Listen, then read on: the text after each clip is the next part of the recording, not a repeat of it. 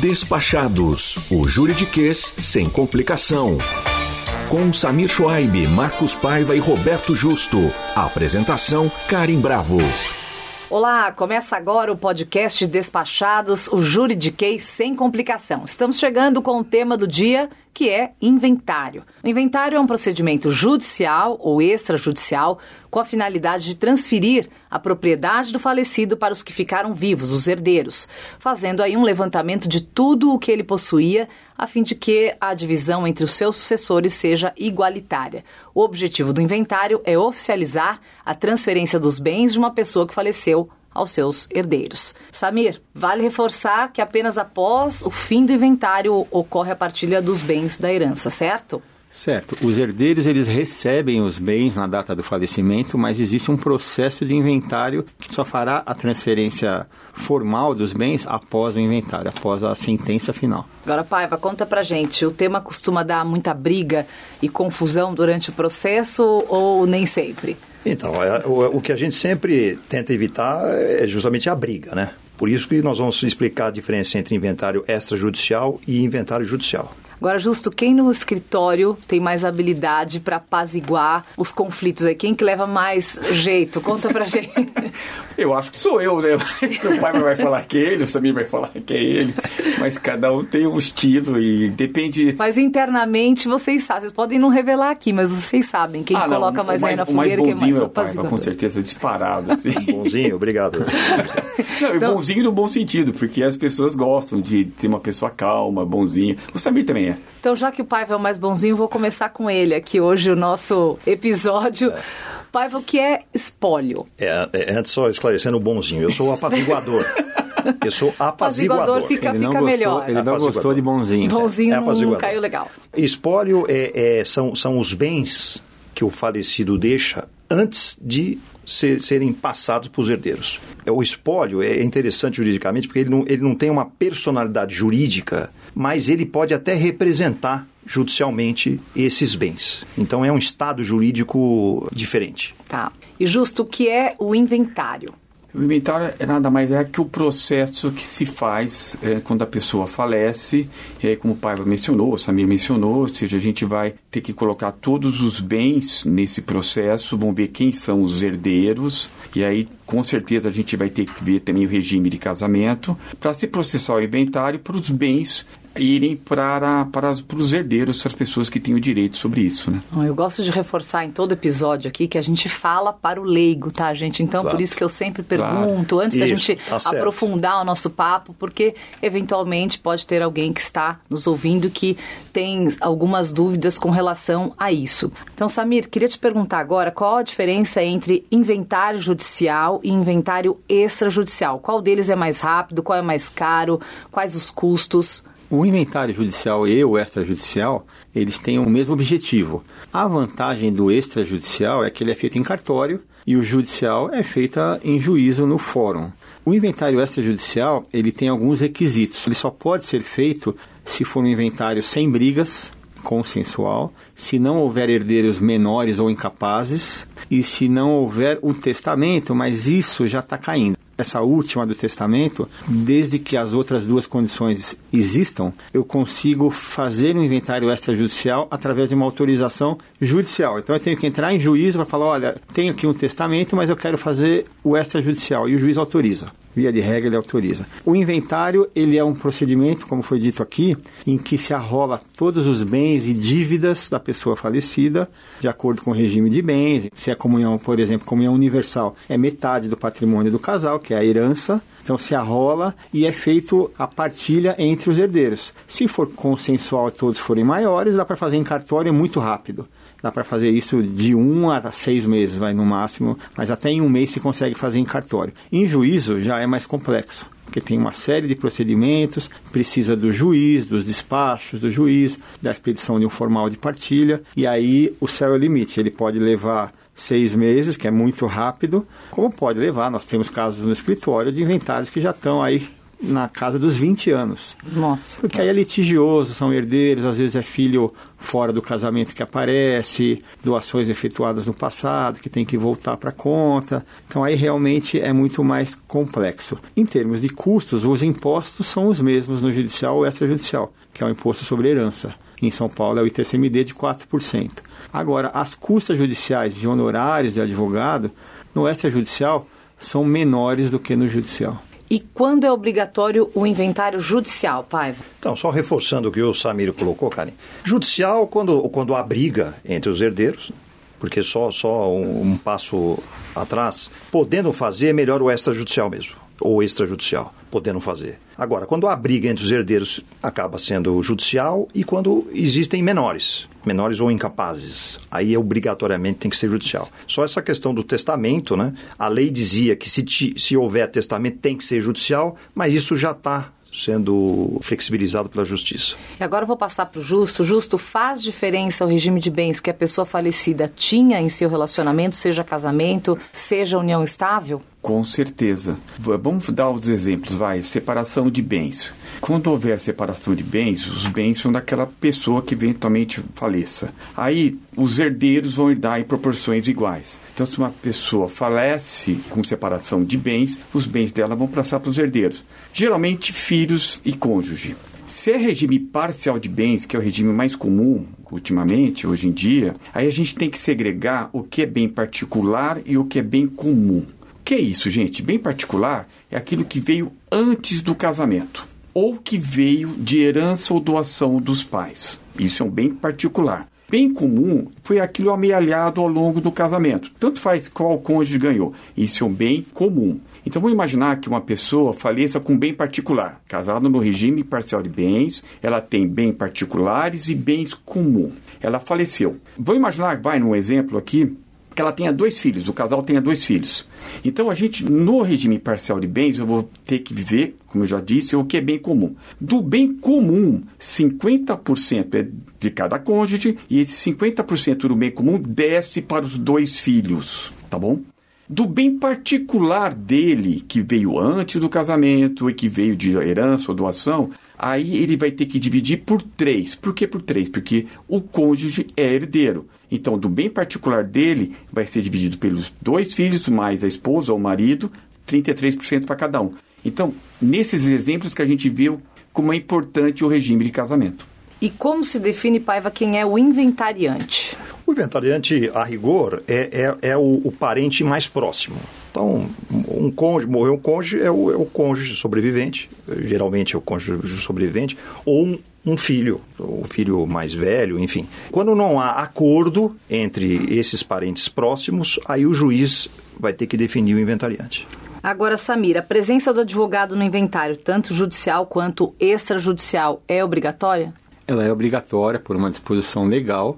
A assessoria jurídica precisa ser feita e assinada por um advogado nos dois casos. É só complementando a questão do inventariante, qual que é a obrigação do inventariante? Ele vai se obrigar a administrar os bens do espólio até a finalização do processo de inventário. Então, naquele exemplo que a gente deu, um inventário que levou 20 anos, ele vai administrar esse bem, esse patrimônio por 20 anos, se obrigando a eventualmente recolher impostos, vamos dizer que o espólio tenha imóveis que recebe aluguéis, vai ter que pagar imposto sobre isso no CPF da pessoa falecida. Esse CPF ele só fica, é, ele só se, se encerra no final do processo de inventário. Então, o inventariante ele é obrigado a pagar imposto, ele é obrigado a, é, a fazer, fazer declaração, declaração de né? imposto de renda. O spoiler ele tem que fazer declarações de imposto de renda enquanto não acabar o processo. Nesse exemplo de 20 anos, todo ano ele vai entregar. Então é um processo é como burocrático. Se vivo, né, Samir? Como se estivesse vivo. Tem que declarar tudo ali, é. como se fosse uma declaração normal. Vai colocar lá a renda, a despesa. Só não pode pôr despesa médica, né, Justo? Porque aí vai ser glosado. Mas Aí a Receita não vai aceitar, mas não aceitar, aceitar. Agora, se a pessoa falecida tiver deixado o testamento, ainda assim é possível fazer o inventário extrajudicial em cartório, Paiva? Então, como, como dissemos, é possível, hoje em dia é possível, só que você vai ter que pedir uma autorização judicial para isso. Porque a lei diz, né? Quando há um testamento, obrigatoriamente teria que ser judicial. Então, o que, que as pessoas estão fazendo? Eles estão entrando com um pedido judicial para que mesmo com testamento você possa fazer o inventário extrajudicial e os juízes estão dando. Muita gente fala assim: ah, meu pai tem, tem tanto de dinheiro, tem tanto ali, legal, eu tenho direito a tanto. Não tem direito a nada porque a herança é só quando morre, né? Então, se o pai quiser ir para Las Vegas, gastar o dinheiro todo dele, ele, ele, ele tem uma expectativa, ele não tem direito a nada. Ele vai ter direito quando os pais falecerem. Exatamente. Agora, tem uma outra pergunta sobre prazo, né? Qual que é o prazo para abertura do inventário judicial e extrajudicial e qual a multa pela perda de prazo? O prazo que existe na legislação, que vale especialmente para inventário judicial, é de 60 dias a contar da data do falecimento. Eu falo especialmente no judicial porque ali tem uma multa. Se ultrapassar os 60 dias, até 180 dias, a multa é 10% do valor do imposto que seria pago, o, o, imposto sobre herança, tem um acréscimo de 10%, e se ultrapassar 180 dias, o acréscimo é de 20%. Então, é uma multa. O prazo é de 60 dias. Embora haja esse prazo também para o extrajudicial, é, na prática a gente vê que isso não é cobrado porque é feito em cartório, é um pouco diferente. Mas, é, tecnicamente falando, existe a multa nos dois casos. Não, e só salientando também, também falou do imposto sobre doação e herança. Gente, o teto desse imposto, pela Constituição e por uma resolução do Senado, vai, é de 8%. Os estados podem cobrar até 8%. Aqui em São Paulo é 4%, Rio de Janeiro é 8%, depende do estado. É, São Paulo pode mudar isso para o ano que vem chegar em 8%. Lembrando que também tem um projeto prevendo a majoração desse imposto para 16%. Então, esse acho que é o maior custo de um processo de inventário. E justo, quem são os herdeiros? Bom, vamos lá. Herdeiros, é, filhos, cônjuge e, e aquela linha que a gente falou também com relação ao casamento. Tudo depende do regime de casamento que você tenha, né? É, porque às vezes a gente confunde herdeiro com meeiro. Lembre-se, na comunhão universal de bens, cônjuge com relação a outro, eles são meeiros. Então, quando acontece, eu não dei esse exemplo anterior, quando acontece no universal de bens, não interessa quem ganhou, 50% dos bens dele, do, da pessoa falecida, descem para os filhos. Se não tiver filhos, aí vai para o cônjuge e outros herdeiros, se não tiver filhos nem cônjuge, sobe para os para os pais. Na falta de pais, de cônjuge, de filhos, aí vai para os irmãos e, e assim por diante. Lembrando que irmão não é herdeiro necessário. Despachados. O juridiquês sem complicação. Eu tenho dois pontos interessantes sobre inventário que eu gostaria de falar, que primeiro é com relação ao imposto de renda. Muitas vezes os clientes, as pessoas, eles nos perguntam qual é o valor que o herdeiro recebe aquele bem. E é muito importante, tá? Isso é um pouco técnico, eu vou ser bem resumido aqui, falar resumidamente. Na última declaração, no momento em que ocorre o fim do inventário, em que é expedido pelo juízo formal de partilha, então nesse momento os herdeiros vão declarar e nesse momento é que vai ser atribuído um bem. Então, exemplo, uma pessoa que faleceu, que tem uma casa lá declarada por 100 mil, essa casa vale 5 milhões, o valor de mercado. E é uma casa adquirida há 40 anos atrás ele pode utilizar alguns benefícios na hora de se transferir, que os herdeiros vão receber esse, esse bem atualizado, a 5 milhões, sem pagar imposto, porque existia uma isenção lá atrás. E muitas vezes as pessoas recebem e declaram pelo mesmo valor que estava na pessoa falecida e depois querem usar o benefício, e aí perdeu.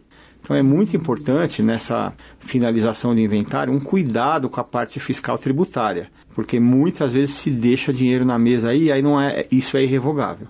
Esse é um ponto. E o segundo que eu queria falar, só complementando o que o Justo falou, depois que ocorre o falecimento da pessoa, então, antes não. A herança é não negociável. Não existe herança de pessoa viva. Então, a pessoa fala: meu pai está gastando muito minha herança. Não existe. Mas depois do falecimento, é possível, inclusive, a venda dos direitos sucessórios. Então, a pessoa: ah, eu não quero esperar acabar esse inventário. Eu vou lá e vendo. É um ativo meu posso vender pelo preço que eu quiser. Isso ocorre e aí sim é um ativo como qualquer outro. Isso pode na realidade são dois impostos, é, é, importante frisar isso. Um é imposto sobre doação e causa-mortes, que é sobre o valor de mercado do bem. A outra coisa é o imposto de renda. Então, vamos imaginar que não tem alguma isenção, como o Samir falou. Eu tenho lá uma casa de 100 mil reais que vale 5 milhões.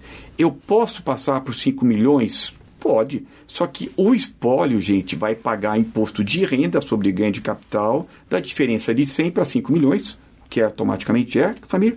4,900? 4,900. Puxa, que bom. Mas no meu exemplo, a casa foi adquirida antes de 1969. Não, não, mas ah, vamos que eu falei que não tinha isenção. Ah, entendi. Tá bom. O exemplo era meu. Então você pegou, está fazendo agora um novo exemplo. É outro exemplo, tá bom. Então, esquece Samir. Ou seja, sobre isso o, o, o espólio pagaria. Por isso que todo mundo passa pelo valor que está no imposto de renda. Legítimo. Só que o ITCMD é sobre o valor de mercado. E só um último complemento sobre esse assunto, é que o Supremo Tribunal está discutindo esse assunto atu é, atualmente. Exatamente. E o Supremo está tá dizendo que, eventualmente, não tenha esse imposto de renda. É uma discussão é. teórica complicada.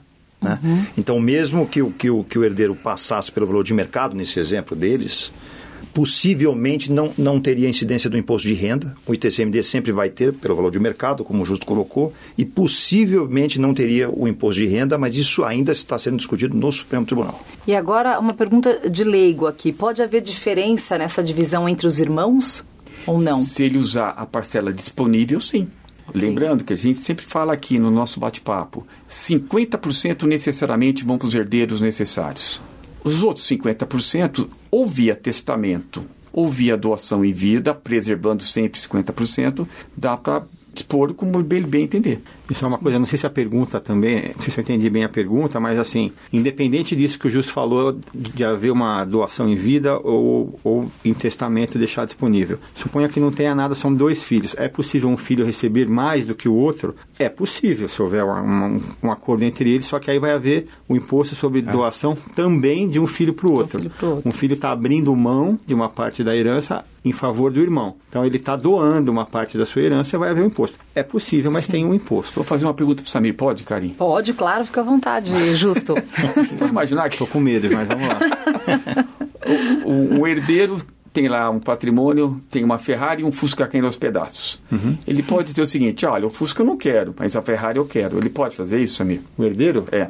Ele pode fazer o que ele quiser, mas só que tem que fazer a conta, né? Como é que ele vai ficar com um bem ele é. falou: Eu não quero esse bem, eu só quero a Ferrari. Não, ele pode abrir mão da herança inteira. Ah, então. De isso. parte ele não pode. Eu não posso. Ele não pode entender a pergunta. Entendeu? Justo. Brilhante, como sempre. É, é pergunta pegadinha. É pegadinha, é. A gente fica aqui, vamos fazendo pegadinha por outro. É, bom, a melhor a gente deixar a cara em perguntar. É. Mas assim, então indo na linha do que o Justo falou, a pessoa, ela pode, o, o herdeiro, ele pode renunciar à herança integralmente, em parte não pode. Isso. Não posso renunciar só da parte ruim, lembrando assim. também ainda nessa linha que se a herança for negativa, ou seja, tem mais dívidas é, do que bens, o herdeiro não é obrigado a, a pagar essa dívida. Ele simplesmente não recebe nada. E agora, se ele, por uma questão de, de honrar o nome do pai ou da mãe, ele quer pagar, ele pode, mas ele não é obrigado. Então vamos aprofundar essa questão das dívidas, né? Então, assim, seus pais falecem, não tem nada de. não tem nenhum bem quitado, não tem nada de bom, só tem dívida. Como é que Vai. funciona isso? Então, só, só, já falamos isso num podcast anterior, mas é sempre bom é, refrisar é porque Até, os assuntos é, se conectam, se né? É. Então... Porque inventário, né? Inventário você vai, você vai pegar o ativo da pessoa menos o passivo, que são as dívidas. Se tiver saldo positivo,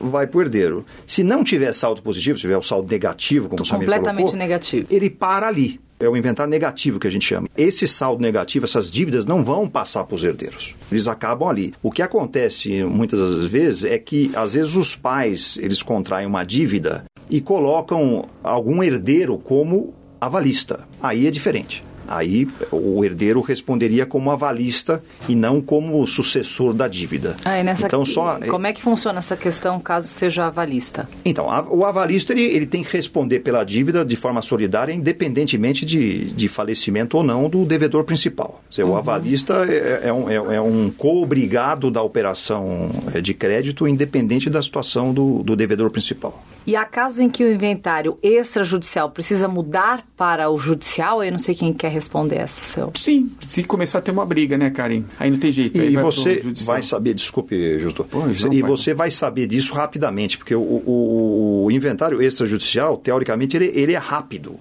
ele termina rápido. Tem um Se começar só. a demorar demais, em termos de partilha, né? É porque, enfim, está dando briga, vai acabar indo para o judicial. É, e só na linha do, da, da, dívida, os credores se habilitam no processo de inventário, dizendo, olha, esse quinhão é meu. Uma coisa interessante, né? A, gente falou da abertura do inventário. Quem deve abrir é ou um, um herdeiro, um filho, é o cônjuge, mas suponha que haja uma intenção de fraude. O inventário ele tem ativos e tem passivos. Então o herdeiro fala: eu não vou abrir inventário, vou ficar quieto, vou estou usando aqui os bens porque senão eu vou ter que assumir um passivo. O credor ele pode abrir o inventário. Se ninguém abrir o inventário, passados Ah, 60 tá. dias, o credor tem a possibilidade de ir lá e abrir. Ó, eu, eu tenho direito aqui, eu tenho bens, eu tenho bens a receber da pessoa que faleceu. Então esse é um ponto interessante. Ou seja, se os herdeiros não declaram a herança recebida, se eles não abrirem o se inventário, eles não né? abrirem um inventário. É antes disso. E quando que os herdeiros devem declarar? Eles vão declarar, eles vão declarar quando, um- quando houver a sentença do inventário, que é o formal de partilha que a gente chama. Quando houver a sentença do, do, do inventário, que é o formal de partilha, aí eles passam a declarar os bens. Tá. né, os. A gente já falou um pouquinho sobre os impostos, mas eu queria que a gente organizasse, né? Às vezes é bom a gente retomar, porque fala um, um trechinho aqui, outro ali. Quais os impostos incidentes no inventário? Justo. O clássico é o ITCMD, que é o imposto sobre doação e causa-mortes. Não tem como fugir desse imposto. Ou se você faz em vida via doação, ou no caso de falecimento. Teto, hoje, 8%. Em São Paulo, 4%. Lembrando sempre que é sobre o valor de mercado. O imposto de renda pode haver ou não, depende de como vai se colocar na declaração de bens dos herdeiros. Pois não? Uma observação? Claro. Eu eu já sei o que você vai falar, mas assim, o imposto de renda para quem recebe, só para Ah, não, ficar claro, ah, tá, é, isento. É isento. Porque como vai, eventualmente, vai pode ter no espólio, você vai receber líquido, vai receber menos dinheiro, É. menos bens, né? Mas o quem recebe não paga imposto de renda. Quem paga, se houver, é o espólio, quando os herdeiros colocarem o, valor diferente daquele de custo que tem na declaração. E só lembrando que o Justo já colocou, mas já estamos nesse assunto novamente, muito provavelmente vai ter um aumento de, de TCMD e é aquela da sua primeira pergunta, né? Por que, que o pessoal está antecipando, que o Samir já, já tinha respondido, é, é por esse possível aumento. Hoje em São Paulo é 4, pode ir para 8, mas não deixa de ser baixo. Países desenvolvidos é 30%, 40% esse imposto de, de herança, né? Aqui está muito baixo. E o que é sobre partilha? Alguém esqueceu de declarar algum bem no inventário. Então tem que reabrir o inventário para se colocar o bem e para ser dividido outra vez. E como que é esse processo de reabertura de um inventário? Dá muito trabalho, tem custo? Tem custos judiciais, da mesma forma, é feito no processo mesmo de inventário, é feito um processo incidental, que chama um novo processo, em que eu incluo mais um bem, e aí eu faço novamente o plano de partilha, e se paga os impostos somente sobre esse bem que, que foi esquecido, como o Justo colocou, ou bens, né? O processo é o mesmo, a, a herança é a mesma, precisa somar aquele bem e, e fazer a partilha, ver se ela está tá correta ou não, da mesma forma. Só, só um ponto, voltando a um assunto de dívida de inventário. Então, houve, falece- faleceu uma pessoa, houve, houve um inventário, declarou os ativos e não declarou todas as dívidas. Não declarou no inventário. Sim. E foi feita a transmissão para os herdeiros. E aí descobriu-se uma dívida que o, o, o espólio tinha, que não tinha sido declarada. Nesse caso, um bem eventualmente já transmitido para o herdeiro pode ter que voltar para o espólio para pagar aquela dívida que já existia. Então não é que o, não é que o herdeiro está pagando uma dívida, está assumindo uma dívida. Ele está devolvendo o bem porque foi partilhado indevidamente. Agora, a gente falou aqui que a questão do tempo, que o inventário pode se arrastar aí por 20 anos. Tem um limite máximo ou não? Se tem alguém descontente, um quer acelerar, o outro não quer, como é que funciona aí? Aí vai pra briga mesmo e não briga, tem é. outra... Tem que fazer acordo. Casa, casa, O casa. código, vai ter é- que fazer acordo. O Código Civil nosso, que é uma cláusula meio é, sem, sem é, utilização, sem validade na prática, ele fala que tem 60 dias para abrir e 12 meses para encerrar. Só que isso Mas isso é- não se aplica à realidade. De forma alguma. Vai ter que fazer um acordo. E a gente falou de sobrepartilha, mas vamos citar um exemplo de brincadeira, hein? De brincadeira. É, já, a gente já fica eu e o Samir já estamos assustados com essa É, brincadeira. é, o Fábio e o Samir já ficam brancos vocês não conseguem vamos ver o que vê-los, mas eu estou vendo. É o troco do podcast anterior. É Vamos o lá. troco de um podcast anterior. Vou imaginar, olha só, vou fazer uma pergunta outra vez. Desculpa, Karim, fazer outra pergunta.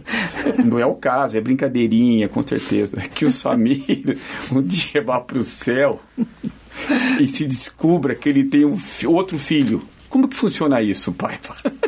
Eu preferia, já que o filho do Samir, eu preferia que ele respondesse, né, Samir? Melhor você. Bom, nesse caso, Giovana, essa pergunta absolutamente sem sentido, é, vai ter que se reabrir o processo, vai ter que, esse filho ele vai ter os mesmos direitos que as minhas filhas e vamos ter que vai ser a partilha. E isso não tem prazo, né? Caso se descubra você lá no céu, caso se descubra, é. É, por exemplo, depois de quatro anos do seu falecimento, aí descobrem que você tem um, um outro filho ou uma outra filha. Uhum. Isso também não tem prazo. Não, não tem prazo. Existe um prazo no Código Civil de, de 10 anos, desde que a pessoa saiba a partir do momento em que ela sabe dos seus direitos sucessórios. Então é muito difícil, é subjetivo demais. Então, até existe um prazo no código, mas é um prazo, na prática, difícil de se aferir. E chegou um dos momentos que a gente mais gosta, que eu, pelo menos, adoro, que são as histórias que eles trazem pra gente da vivência deles como advogados, de alguns casos de escritório, de alguns amigos, enfim. Hoje eles vão trazer uma história diferente pra gente aqui. Eu queria saber quem que vai ser o dono da história hoje, quem que vai ser o contador de histórias. Pode ser o Samir novamente. O pai vai sempre jogando não, os não, amigos não, na, na Por enquanto eu Forrest Gump, ele faz a história. Forrest Gump. é. Forrest Gump é. oficial, então, é, é o Samir. Jurídico, é. Não, na realidade tem uma história boa de inventário que a gente aconteceu com a gente no escritório, que chegou um cliente, uma pessoa, e falou, olha, eu gostaria de, de conhecer como, como vocês trabalham, como funciona o processo de inventário. Eu queria uma proposta. A gente falou, puxa, claro, com um prazer tal mas é, você pode contar um pouco da história, quem que faleceu, algum parente seu. Ele falou, não, não, é para mim mesmo. então ele foi lá para fazer um, ele, ele queria nos contratar para fazer o inventário dele mesmo. Foi uma coisa surreal para nós e aí a gente falou, mas por quê? Não, eu, eu quero deixar organizado, quero deixar pago para os meus filhos não terem nenhuma despesa realmente quando eu falecer. Falou, bom, é o caso mais organizado e precavido que a gente já teve ali. E estava bem, a pessoa estava bem. Tá super bem super bem. Foi, não foi um caso. E, então, assim, isso não é usual. Mas é, a gente. É... Bom, sorte pra fam da família, né? Que não Sim. tem que passar por isso depois, talvez, não sei. É, mas no caso, pode mudar tudo, né? Dessa família brigar depois. É. É, mas agora a, gente, agora a gente já fechou. já fechou. já pagou no horário. gente, isso foi mais um tema do nosso podcast Despachados, que eu juridiquei sem complicação. Paiva, muito obrigada. Obrigado, Karen. Prazer muito, é nosso. Muito bom falar com você também, Justo. Valeu, Karen. Samir. Obrigado por deixar fazer pergunta. Ah, ótimo. Está sempre aqui colaborando com a gente, isso é ótimo. E bom, nosso Force Gump, aqui do Despachados, contador de história, Samir, muito obrigada pela presença. Obrigado, Karen. Eu prefiro muito mais responder as suas perguntas do, do, que, que as do, do Justo. Justo. então é isso. Esperamos por vocês no próximo podcast Despachados. Até lá. Despachados, o juridiquês sem complicação. Realização Rádio Cultura FM. Fundação Padre Anchieta.